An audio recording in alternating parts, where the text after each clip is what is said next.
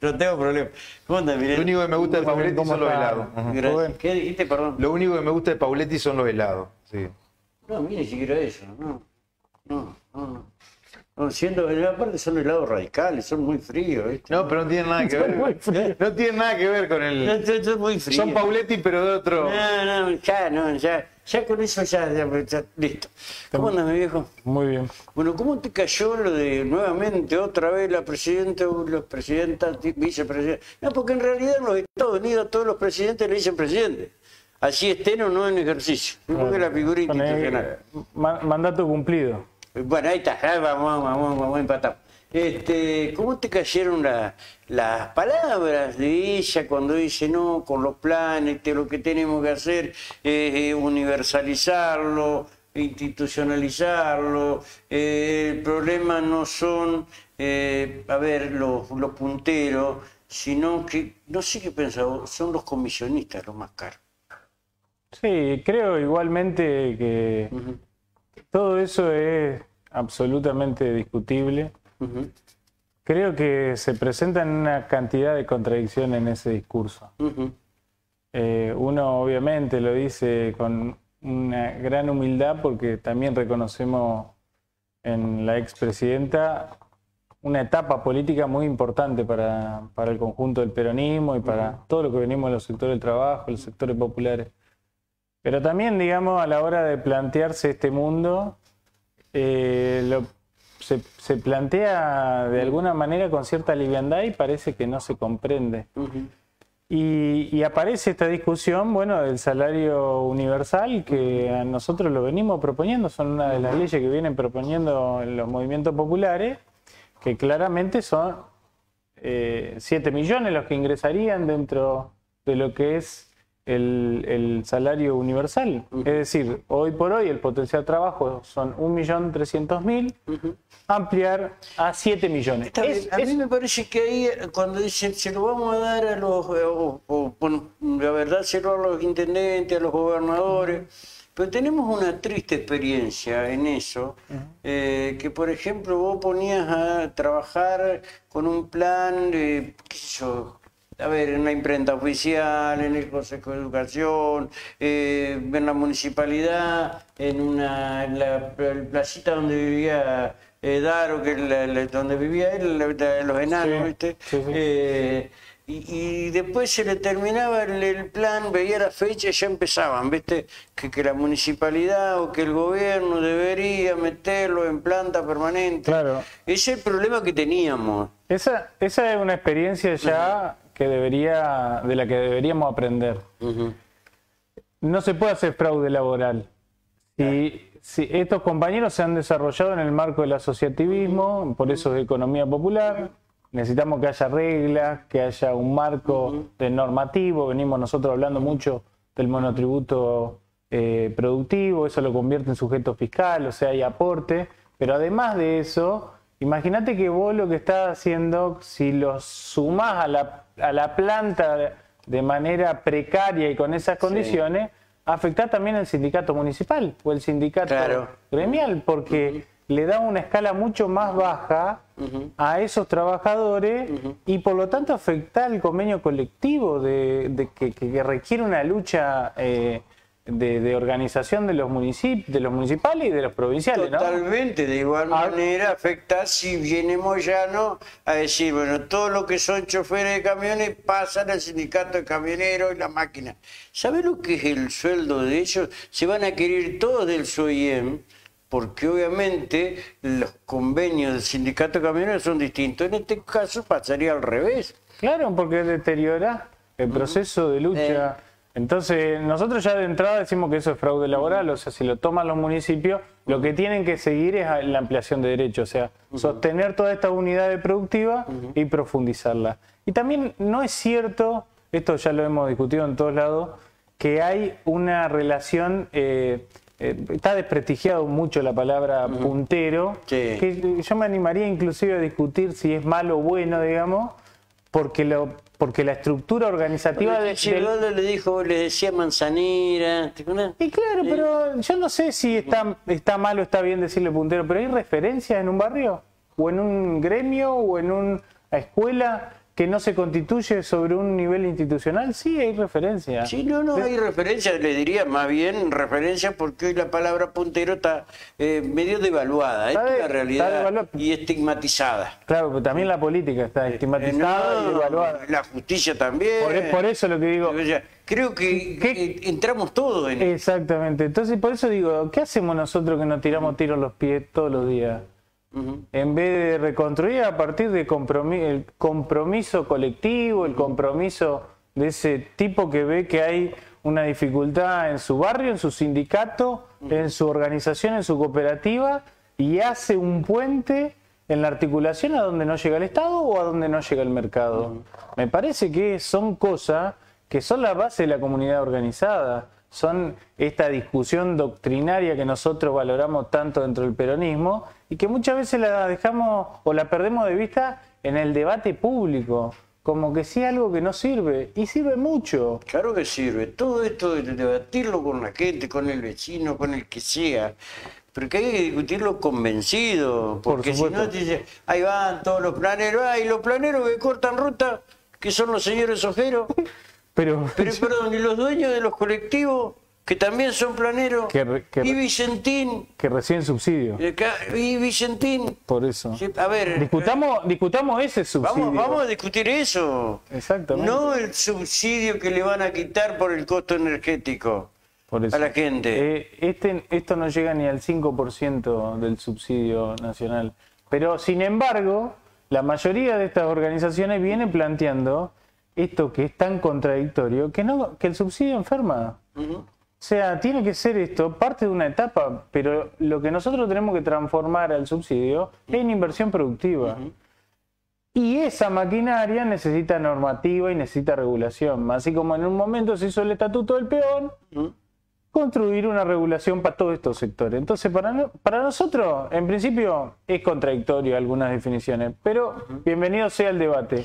Y en Que hay que darlo al debate esto, pero hay que darlo al debate no solamente con las organizaciones sociales, pero hay que darlo con los cuatro o cinco familias poderosas que hay en el país, que se están llevando todas, pero aparte reciben el subsidio, Todo el de subsidio. una u otra manera. Ahí lo tenía Liz, si te manda una nota, ay, vamos a parar, porque el gobierno no cumplió, y después una nota de agradecimiento al gobierno, gracias por interceder para que, para que el gobierno, nosotros le demos la plata, que no usamos el colectivo, ¿sí? que no lo usamos, pero somos solidarios, le demos la plata a estos tipos que no invierten un sorete en nada, se quedan con toda la guita, tienen un servicio que es desastroso, lamentable y deplorable, y se llevan la guita Mirá, y no renuevan la- lo- lo- lo- los colectivos. ¿Te puedo Son contar? mis amigos, ¿viste? Pero son unos chantas. ¿te puedo contar algo? Sí, dale. Yo vengo de una familia que es de tradición colectivera, que eh, formaron la, la cooperativa Martín Fierro, histórica, en la ciudad de Paraná. Esa cooperativa es, era prestadora de un servicio público, ¿no? Sí. Y esos actores, trabajadores, aportaban a la cooperativa o con un colectivo o con su fuerza de trabajo, y esa inversión se quedaba acá, en esta ciudad. Sí. Yo creo que nosotros debemos repensar la Hasta forma que, hasta que los malos cooperativistas, uñas largas y sucias, ¿no, Alejandro? ¿Sí? empezaron a funcionar. ¿Estamos de acuerdo? pero yo lo que digo Hasta ahí coincido, comparto lo tuyo, bárbaro. pero ¿Pero qué? Hay que cuidar determinadas pero, cosas. pero el modelo Rubén hay bueno y malo en todos lados Pero por supuesto. Pero el modelo, el modelo De acumulación, ¿te acordás que la otra vez discutíamos la concentración en la Argentina? Pues la discusión tiene que ser cómo generar alternativa al modelo de concentración. Sí. Yo hablo de un modelo que tiene que ser alternativo para dejar la concentración que hay, porque acá con cuántas empresas discutí el servicio público de Paraná de transporte. Con ninguna. O ¿Y con qué- una. qué- qué te- con una. Porque no podés discutir. ¿Y por qué no tener alternativa de políticas públicas Porque para el no desarrollo? otro servicio alternativo. Pero ¿por qué no capitalizar una empresa Pero ¿por qué- cooperativa? ¿Por qué el municipio no delibera todo esto y dice, bueno, a partir de mañana empiezan a funcionar los coches puerta a puerta, los buses? Pero también, también podés armar una cooperativa Pero por supuesto. y administrarla con... político. Por supuesto. ¿Tiene recursos para nada para eso? Sí, Por supuesto. sí. Se puede hacer. Por eso hay gente que tiene mucha guita, que construye edificios, que hace vivienda. Y, y los empresarios que son aquellos que financian la obra pública de la provincia, bien pueden disponer de esto para empezar. Bueno, por- ahí, ahí lo que le gusta es la, la- la discusión de la oferta de- y demanda del capitalismo, es una oferta más. Sí. Entonces podés discutir con otra relación de fuerza este debate que es el servicio Sí. público de transporte tan importante para esta ciudad. Entonces no sos rehén de una sola oferta. Y creo que ahí hay un modelo, por eso yo te lo contaba, que nosotros tenemos que recuperar. Porque hay muchos de los valores que tenemos que recuperar de nuestra historia como pueblo. Y me parece que ahí se aloja en todas estas eh, construcciones colectivas que produjeron y generaron Sí. raíces y además son fundadoras. Yo entiendo por ahí que eh, la dirigencia eh, apoya el cooperativismo cuando hay gente que la que la maneja tiene plata. Está bien, pero mirá Fedeco. ¿Conocés Fedeco? Con- No, no. con- bueno, Fedeco, una, una federación de cooperativas que, que tiene, que es fundadora de, de Entre Ríos, que aparece en los archivos de Entre Ríos, y que hoy depende con Inagro. Tenemos una visión totalmente distinta del modelo de país, muchas veces discutimos en cuanto a los modelos productivos del agronegocio y lo que nosotros creemos. Ahora, si nosotros empezamos a entender que la producción, los hábitos y todo se está transformando, hay un enorme espacio para salir a discutir la producción de alimentos en esta provincia. eh, lo que vos decís es cierto, todo se va transformando, todo va cambiando, va, eh, va mutando, y así se va reinventando todo. Y hay que buscar distintas alternativas. Nosotros, desde la comunicación, adaptándonos a los nuevos tiempos, porque tenemos que hacer eso. Y aparte, invertir, donde acá sí no aparece el Estado para darte una mano. Por ¿viste? eso, pero tener que revolcarse solo en esta. la organización, lo que nosotros estamos hablando es de modelo de organización económica. Sí, sí. ¿no? Tenemos en la ley de sociedades que ah, transformada eran siete tipos, ¿no? Bueno, yo lo que creo es que nosotros tenemos que promover Sí. la organización económica de los procesos asociativos que se generan en esta sociedad y eso lo tiene que acompañar el Estado, sea cooperativa, sea pyme, sea, sea lo que fuese, tiene que ser la salida para construir un arraigo. Porque si nosotros no generamos reglas de juego para esos sectores, ¿a dónde van a terminar? Yo lo único que le pido al gobierno nacional, sí, sí, bueno, reglas caras. Vuelvan a poner la, la, la, la- ¿cómo es? La, la ley de radiodifusión, Muy bien. pero para que crezcamos todos. Bueno, ahí Porque si no te vienen servicios enlatados, vos, perdóname, vos te rompes el culo para tener, y viene este tipo con todo enlatado de Buenos Aires. ¿Y qué tiene que hacer? Sea, yo para lograr audiencia, ¿qué tengo que hacer? La charla de pasillo, tirar los poteríos, atraparlos, por ahí querer extralimitarme y no poder en alguna cuestión, pero tengo que poner algo de capacidad para suplir esto que viene enlatado. Ahora, con la ley de radiodifusión, ¿sí? yo voy a tener más capacidad para dar laburo, si- si en el caso de yo ser dueño ¿sí? Eh, y, o director de esto, eh, tendría más capacidad para dar trabajo, Sí. de la manera que fuere, y cubrir los espacios nuestros y fundamentalmente los culturales. Porque es una vergüenza que para estas cosas el municipio tenga que poner una radio que lo dedica a hacer política, una de las críticas que le hago a este, este gobierno municipal, al anterior, ¿sí? porque se meten en emprendimientos que no les son propios y hacen cosas que no deben hacer, hacen política con nuestra plata y nuestro bolsillo. Eso es lo que hace Val, lo que hizo Barico con esa, con esa porquería de radio. Yo Esa, te lo digo así, se los dije a ellos, no tengo problema. Pero por supuesto, aparte lo decís.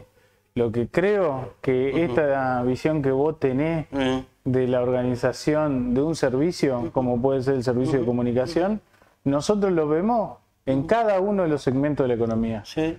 No hay facilidades para el desarrollo de los proyectos porque el crédito está, el crédito está, o sea, es imposible acceder al crédito.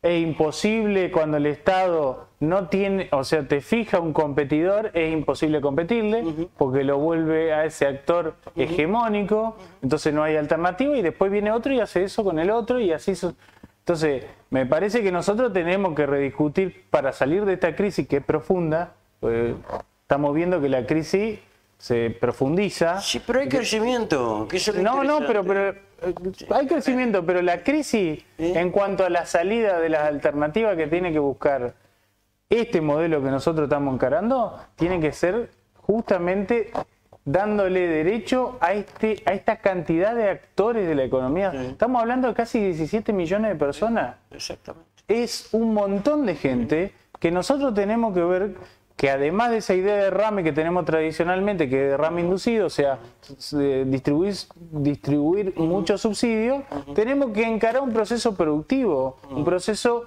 que tienda a generar derecho y estabilizar. Yo en el derrame keynesiano mucho no creo, pero eso para una otra discusión. Bien, yo tampoco creo, pero es derrame más, inducido. es más profunda la discusión. Es, es lo que viene pasando y lo que viene haciendo. Lo hizo el gobierno de Cristina. Sí. Lo viene, mirá, mirá, Rubén, un dato. Cristina, 8% del Producto Bruto Interno destinado, subsidio, derrame inducido, le decimos nosotros, a los sectores populares. Macri 10, Alberto 12. Siempre siguió subiendo el subsidio y la pobreza siguió creciendo. Entonces, la discusión es un modelo alternativo. Demos el debate, demos un debate en serio. Es importante. Vos- este es el tipo que nos da mucha audiencia, ¿no? Dicen los gurises. ¿sí? En serio, eh, eh, eh, te, digo en serio. Bueno, Eh, muy bien, muchas gracias. Bueno, por la idea que tiene. Esperemos que sumen. Ojalá que sumen, loco, ojalá, ¿viste? Porque Sí, uno sí. quiere vivir un poco, un poco mejor, ser más previsible y poder proyectar. De hoy no podés, porque querés comprar una de esas cámaras y tenés, eh, y tenés Yo estuve el fin de dos semana. millones de pesos en un ratito. Yo estuve el fin de semana en una actividad en un plenario de comunicadores populares, a donde Vi discutían, algo de eso, sí. donde discutieron cómo se distribuye la pauta a nivel nacional y cómo se generan contenidos audiovisuales y quiénes son los que generan esos contenidos y cómo son tomados por estas plataformas y reproducidos. Y a vos no te dan nada de lo que generan noticias. Y producir no te vuelve nada. Y una camarita, un teclado o un laburo eh, que vos haces con eso no tiene nada que ver lo que sale con lo que producís. No, es cierto. Pero esto lo hacemos porque nos gusta y amamos esto. Muy bien. La verdad. Y la verdad, eh, vamos a seguir en esto. Así no ganemos mal. Eh, te agradezco mucho. eh,